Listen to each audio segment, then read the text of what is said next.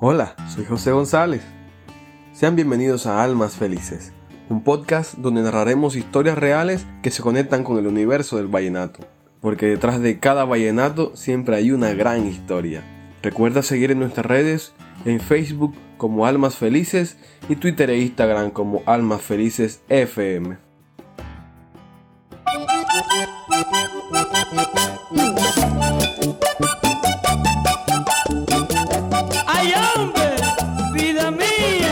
Canción que nos inspira hoy es el éxito musical Cuando decidas, de la autoría de mi compositor vallenato favorito, Rafa Manjarres, y fue interpretada por el binomio de oro Rafael Orozco e Israel Romero en el álbum Fuera de Serie en el año 1982.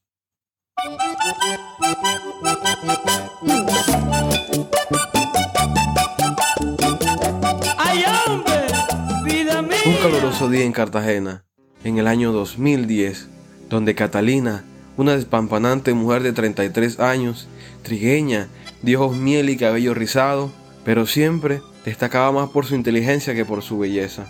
Ella era abogada y trabajaba en el Palacio de Justicia de la Heroica. Ella había comenzado en bajos cargos y, y había ascendido poco a poco demostrando su valor. Catalina tenía un novio cachaco llamado Juan Diego, un bogotano que hablaba igualito al director del DANE tenía mucho dinero, porque era de los importadores más respetados de Cartagena. El man era déspota, de esos hombres que creen que todo se soluciona con la plata. Ellos ya tenían un par de años de estar juntos, pero eso era pelea tras pelea, porque Juan Diego era un guache, y además ya le había pegado una cachera a la hija ajena. Pero ahí estaba Catalina, al pie del cañón. En todo este cuento hay una persona que quizás no tenía nada que ver, pero siempre estaba colado en las peleas. Ese era Lucas, un guajiro de 28 años, de esos que hablan hasta por los codos. Él había estudiado Derecho en la Rafael Núñez y estaba haciendo su judicatura. Era el asistente de Catalina en el área jurídica. Lucas estaba en la larga lista de personas que estaban enamorados de ella, porque sí que era hermosa esa mujer.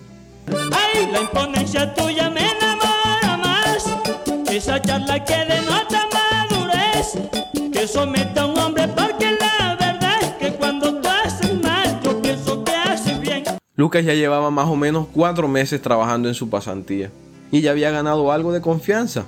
Él se colocaba triste cada vez que la veía desanimada por pelear con Juan Diego y le decía en confianza, tú pareces boba, ¿qué tanto haces peleando con ese man, llorando, dándote mala vida? Tantos hombres que estamos loquitos por ti, tú mamándote esa cachera. Tú estás loco, Lucas. ¿Cómo me vas a decir esas cosas? Siempre tú con tu vaina, más bien déjame sola, que voy a hacer una llamada. Perdón entonces que a veces yo me exceda y posesivo me he mostrado quizás. Tus atributos me tienen convencido que con sigilo a ti podré llegar. Esa misma escena se repetía y se repetía, pero Lucas cada que podía dejaba su semillita dejando claro que no le importaba si era su jefa o lo que fuera, ella le gustaba pero que ajá. Él entendía que ella tenía su relación y por más que quisiera se veía minúsculo al lado de Juan Diego pero eso ni le quitaba la idea a Lucas. Por su parte, Catalina seguía aferrada a Juan Diego, aguantaba sus desplantes y su grosería por algunos pequeños momentos en los que sí le demostraba que la quería, o por lo menos eso creía ella. Una tarde, cuando ya quedaba poca gente en la oficina, de repente llegó Juan Diego, emputadísimo, botando chispas. En la oficina solo quedaba Catalina, Lucas y la señora del aseo. Y comienza a gritar ese hombre. ¿Cómo se le ocurre dejarme en ridículo de esa forma frente a mis clientes?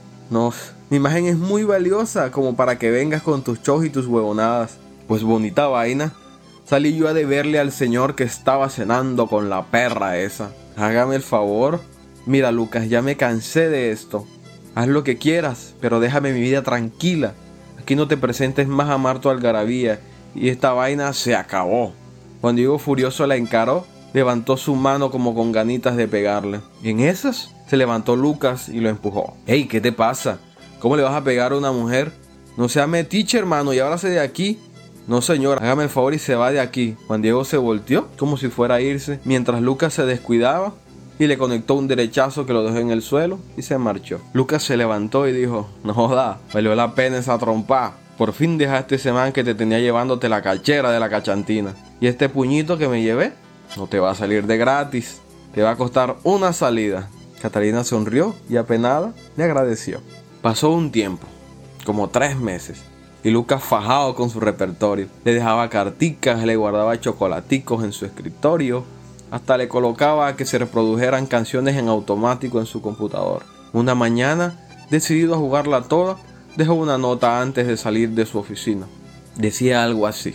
No sé qué pasa por tu mente, siquiera sé si soy una persona importante para ti, pero lo que sí sé es que eres una gran mujer, mereces un hombre leal y amoroso que esté a tu lado, que valore y respete tu amor. Si crees que yo puedo ser ese hombre, te espero hoy, a las 8 pm. Detrás de la nota encontrarás la ubicación. Cuando decidas el día que bien la tengas, tómate el tiempo parezca bien.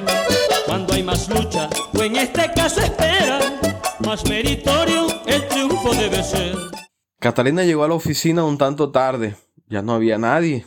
Fue a su escritorio y leyó lo que había escrito Lucas. Se mordió el labio preguntando, ¿será? Vamos a ver cuál es la bulla de este man y salió al lugar pactado. Voy a pedirte hasta el punto que puedas que con tu ayuda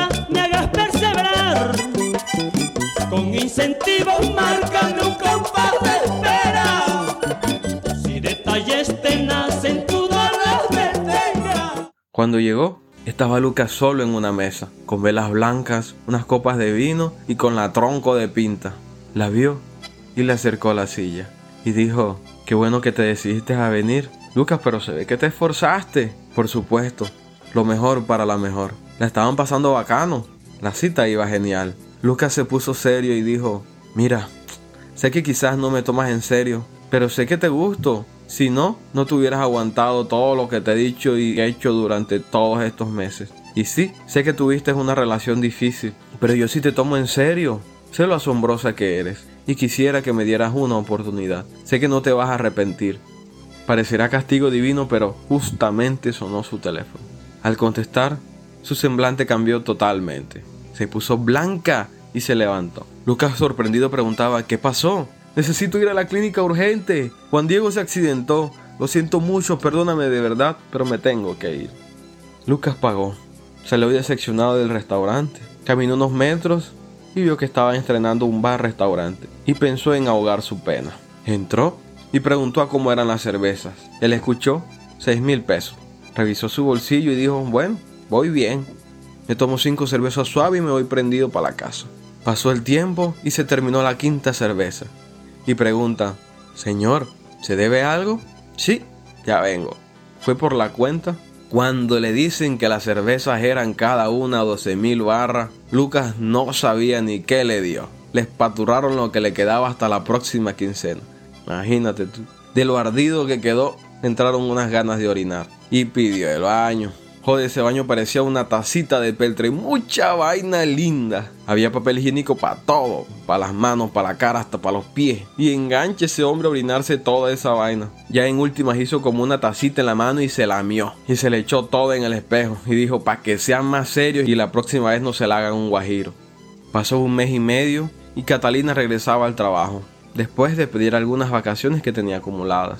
Entró y saludó a todos hasta su ingreso a la oficina donde estaba solamente Lucas. Se sentó en su escritorio y lo llamó. Le preguntó cómo había estado todo este tiempo. Pues yo bien, le dijo Lucas. Pero más bien cuéntame, tú que saliste como loca ese día. ¿Tu ex ya está bien? ¿Pensaste en lo que te dije? Pues de eso te quería hablar. Regresé con Juan Diego. Lo acompañé en todo este tratamiento que ha tenido y, y me ha jurado que es otra persona, que ya no volverá a ser malo conmigo. Va a hablar. Pura carreta. Y tú de pendeja que le crees vas a terminar haciéndote lo mismito de siempre. Cuando pase no vas a venir aquí cuando él te deseche. Ya conmigo no vas más para el baile. Terminaré mi judicatura aquí, pero imagínate como si no estuviera acá. No se trata de un beso que se hace en un momento y se vuelve a deshacer. Que no es una pulsera que uno se la quita y se la vuelve a poner. Pasaron los meses que faltaban y solo se comunicaban por lo laboralmente necesario. Fuera de eso, eran dos completos extraños. Lucas acabó su judicatura y terminó su carrera de derecho. Por su parte, Catalina seguía apoyando a Juan Diego en su recuperación. ¿Pensarás que esta historia termina así?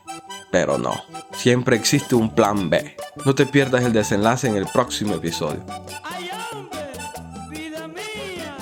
Espero que te haya gustado esta historia y sigas al tanto de todas las que vienen. Además, ayúdanos en tus redes recomendando almas felices a tus contactos y etiquetas alguno de nuestros perfiles en línea. También, déjanos tu opinión y comparte el episodio para que llegue a muchas más personas. Me despido, soy José González y esto fue Almas Felices.